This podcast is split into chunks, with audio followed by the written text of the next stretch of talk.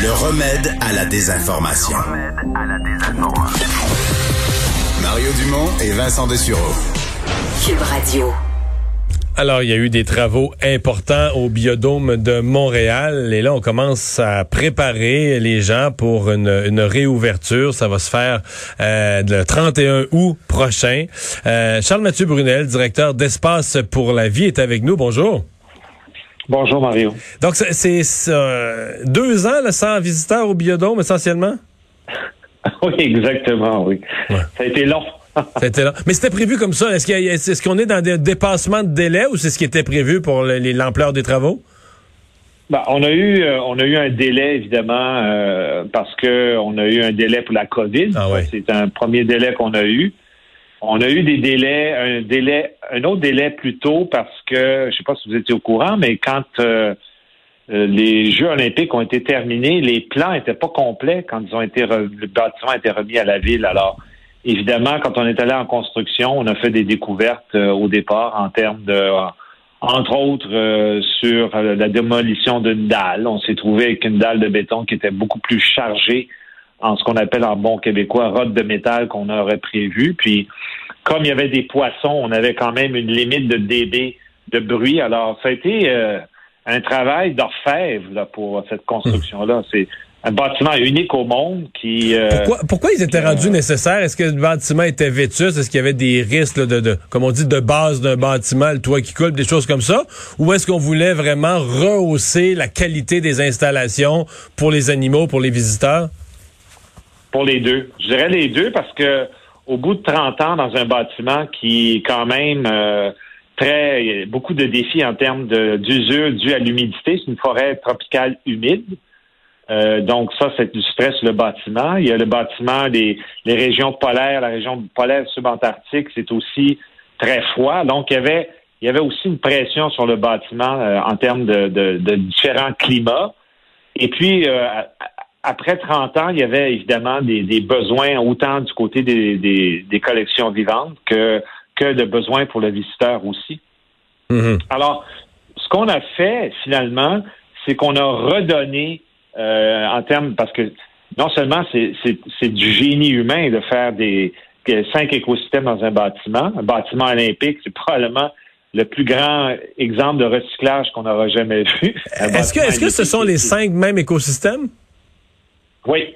C'est les mêmes. Ils, sont, ils ont été, surtout pour les espèces, c'est peut-être moins, euh, je dirais, moins visible. Enfin, ce qui est visible, c'est des passerelles qui permettent de voir les écosystèmes en hauteur. Alors, vous voyez la forêt, euh, la forêt tropicale euh, d'en haut. Alors, des espèces comme le paresseux qu'on n'avait pas la chance de voir très souvent et de loin. Là, il y a possibilité de voir si vous le trouvez toujours. C'est un défi, mais vous les voyez, les ibis, des oiseaux qui volent euh, en hauteur dans la feuille, qui se perchent en forêt tropicale. Alors, ça donne une visite complètement, euh, complètement différente. Et en plus, il y a une mezzanine qui permet de voir trois de ces écosystèmes-là d'en haut. C'est un peu comme l'image qu'on aurait de voir, c'est pas aussi haut que qu'on pourrait le penser, mais voir trois écosystèmes différents d'en haut, c'est aussi assez surprenant. Et l'architecture est très surprenante parce que là, on voit vraiment Taïbert, c'est un sacré architecte. Alors, on a toutes les critiques qu'on peut lui faire, mais il y avait définitivement du talent, puis il s'est inondé de lumière. Alors, là, on a, c'est vraiment une hauteur. Quand vous entrez, quand vous entrez, là, c'est une, une entrée là, époustouflante, là. Et c'est une paroi blanche qui est tout en courbe qui entoure les écosystèmes. Fait que tout est tout est blanc. Euh, puis quand vous entrez dans les écosystèmes, là, vous avez comme une surdose de couleurs puis d'odeurs et un mur de glace qui permet de, de rentrer dans, dans, l'écosystème des manchots qui et c'est de la vraie glace. Ça a été fait à l'interne, par les équipes de l'interne qui ont créé ce mur de glace-là.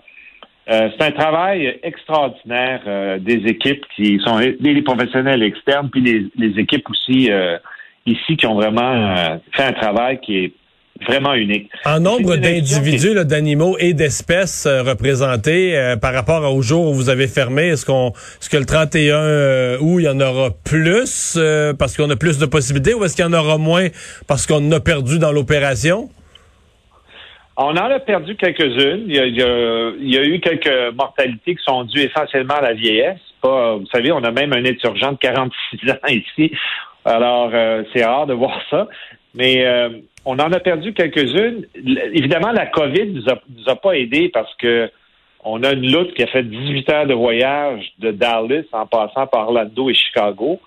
Euh, évidemment, ça, il y, a, la COVID qui, qui retardé le transport, mais pas juste le transport, c'est l'acclimatation parce que ces animaux-là, il faut leur permettre de revenir dans l'écosystème puis s'habituer. Hein? Alors, on peut pas juste ouvrir les cages puis dire go. Il y a, il y a, une, certaine sensibilisation. Il y a des nouvelles euh, espèces aussi qui sont introduites. Il y a un Wistiti commun qui est introduit. Il y a un caïman à large, à museau large. Donc, il y a quelques nouvelles espèces. Il y en a d'autres aussi qu'on est en train de, de réintroduire. Il va y avoir des manchots jugulaires qui arrivent de New York. Alors, évidemment, ça, ça n'arrivera pas avant l'automne. Ça, ça a été quoi? Vous parliez entre autres des loutres, euh, loutres transportées. Euh, euh, est-ce qu'il y a d'autres casse-têtes comme ça qui ont été plus complexes pour un, animal en particulier ou une plante en particulier qui où ça a été très difficile à déplacer en raison des travaux? Est-ce que vous avez eu des fois euh, de gros problèmes à surmonter comme ça? Ben, il y a des problèmes, je vous dirais, il y a comme le, le génie des équipes pour certains des manchots. On a gardé ça secret parce que pour les zoos aquariums d'Amérique du Nord, dont on fait partie, qui est très sévère euh, comme règlement, on ne pouvait pas on pouvait pas dévoiler les endroits où les animaux étaient pour pas qu'il y ait de, de visite et de contact avec euh, des visiteurs ou des humains qui voudraient les voir. Mais on a construit une manchotière dans le dans le sous-sol du planétarium, ce qui est quand même unique, qui a permis de conserver des manchots ici. Euh, donc ça, c'est un travail incroyable au niveau technologique. Mais je vous dirais, les commandes d'arbres euh, en Floride qui devaient arriver à la bonne grandeur pour entrer dans l'écosystème au bon moment euh, quand on a fini de construire une passerelle, c'était des casse-têtes qui, qui étaient qui étaient quand même quand même importants. Ou le transport en tyrolienne de, des à l'interne ici d'un bassin à l'autre des des esturgeons. Il y a eu beaucoup de casse-têtes de ce type-là la relocalisation des animaux aussi, que ce soit à Saskatoon et autres, ça a été, euh, ça a été un méchant casse-tête, tout ça. Euh, est-ce qu'il va y avoir un autre casse-tête pour ce qui est des visiteurs? Je sais que dans les musées, par exemple, on force les gens à se réserver une plage. Au casino aussi, il faut, faut réserver son heure. Est-ce que les visites au biodôme vont devoir aussi être encadrées à cause des mesures sanitaires? Oui, tout à fait. On respecte évidemment les mesures sanitaires, la distanciation, le masque, euh, euh nettoyage des mains, et aussi on a une limite de 300 personnes à l'heure. Euh, vous donner un exemple, on a ça, c'est 2400 par jour.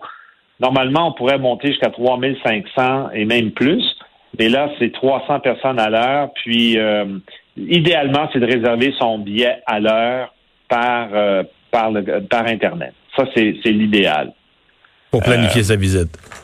Planifier sa visite. Puis, autre chose, il y a une application mobile qui est bien téléchargée avant de venir, puisque toute l'information sur les espèces, maintenant, il n'y a plus aucune indication des écosystèmes. On veut vraiment que vous soyez en immersion complète et totale. Et là, c'est sur une application. Vous pouvez voir à la maison avant ou après. Euh, ça, c'est important de télécharger. Il y a des jeux, il y a même euh, vous pouvez même voir maintenant un ours polaire au biodôme, ce qu'il n'y avait pas avant, mais vous le voyez en réalité virtuelle, vous ne le voyez pas en vrai. Mhm. c'est assez saisissant, ça. Dans, un rythme de croisière normal, je parle pas de la réouverture de la COVID, mais dans un rythme de croisière normal, c'est combien de visiteurs par année, le, biodôme? Écoutez, on était rendu à, pas loin d'un million. Hein. On eh était, on, on, était à 980. On était vraiment, euh, on était vraiment au, ben depuis Espace pour la vie, on est rendu à 2 millions de visiteurs. C'est, c'est dans les 10 musées les plus fréquentés euh, en Amérique du Nord. Euh, on a une croissance ininterrompue. Là. Vous êtes un homme de chiffres. On est passé de 12 millions, 18 millions par année à 26 millions de revenus par année. Euh, donc, il y a une croissance constante. Et là, je pense qu'on peut aller jusqu'à 1,2, 1,3 millions quand on va être sorti de pour une, visite confortable. Ben, on vous souhaite la meilleure des chances. Je dois dire, j'ai hâte de voir ça parce que moi, l'ancien biodôme, je le connaissais pas mal par cœur, avec euh, trois enfants, puis on en a amené d'autres des fois. Fait que j'ai très hâte de voir la nouvelle mouture. Et ça va nous faire plaisir de vous faire visiter, M. Dumont. Merci bien. Au revoir. Merci à vous. Au revoir. Charles-Mathieu Brunel, directeur d'Espace pour la vie. Donc, euh, notez ça, vos agendas. 31 août, réouverture du euh, biodôme. Mais il faut... Euh, ah, c'est de la COVID. Il faut réserver son heure, Vincent. Tous ceux qui ont eu juste un petit aquarium là, ou un vivarium peuvent s'imaginer l'ampleur de la tâche là, de faire quelque chose d'aussi gros. Ils disaient les, les, les esturgeons par tyrolienne d'un bassin à ah l'autre. Ça... Moi, mes enfants se tenaient pas d'aller au biodôme. Mais c'est très impressionnant, le biodôme. Ça fait partie un peu, justement, quand tu as des invités qui viennent pas à Montréal souvent, de la visite un ah, ben peu incontournable. au biodôme. C'est, euh, et c'est vrai qu'il y avait des endroits un peu Ma fille a fait un échange étudiant avec une, euh, une japonaise. Puis il y était plusieurs, plusieurs japonais qui étaient euh, au même, dans le même échange. Puis il y avait comme une journée libre le samedi. Ils étaient chacun dans nos familles. Là. Ça n'a pas de bon sens. Il y a la moitié se retrouve au biodôme. Mais les gens s'étaient pas parlé. les parents ou les jeunes s'étaient pas parlé. Mais tu t'amènes un jeune, t'as une journée, qu'est-ce que tu fais? Ben, on va aller au biodôme. Ouais, parce que même les adultes vont quand même... Oui, ah, moi je suis fasciné par la zoologie et tout ça. C'est juste que dans toutes mes visites au biodôme, celle qui m'a fasciné le plus avec mes enfants, c'est à un moment donné, il y a une année, tu sais, Caillou était bien à la mode, fait qu'il y avait Caillou. Caillou, moi je mesure 6 pieds, Caillou était mesuré au moins 8 à 10 pouces plus grand que moi, tu sais. Mes enfants étaient contents, ils se sont fait poser avec. On a embarqué à la fin de la visite, on a rembarqué dans l'auto, puis il avait vu Caillou. Puis j'étais fasciné, je me disais, c'est-tu beau? Tu sais, Caillou, c'est un petit gars, là. Il mesure euh, trois pieds, là. Non, dans la bande dessinée, là. il est à côté de sa mère, il est tout petit. Ils sont pas posés la question jamais, jamais sur la Jamais, jamais, jamais, jamais, jamais. Pendant, après, jamais, ils ont dit, mais Caillou... Euh, Les parents, s'ils mesurent... Euh, c'est la place du mari, là, ouais? ouais. Non. Caillou, il, Caillou, il mesure 6 pieds 9. il mesure 6 pieds 9, puis sa tête, mettons, à 3 pieds de large. T'es correct. On va s'arrêter.